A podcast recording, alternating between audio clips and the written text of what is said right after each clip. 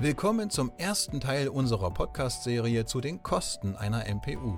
Heute befassen wir uns mit der Frage, wie setzen sich die Gesamtkosten einer MPU zusammen? Die MPU kann je nach individuellem Fall unterschiedlich teuer werden. Die Kosten setzen sich aus verschiedenen Komponenten zusammen.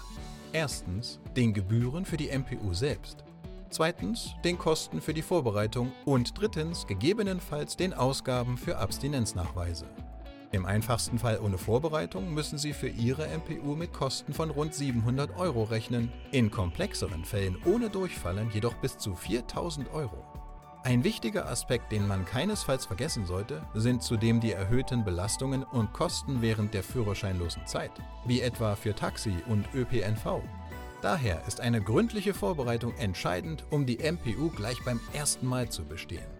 In den folgenden Podcasts unserer MPU-Kostenserie erfahren Sie mehr zu den Details der einzelnen Komponenten sowie über Möglichkeiten, Geld zu sparen. Bleiben Sie also dran.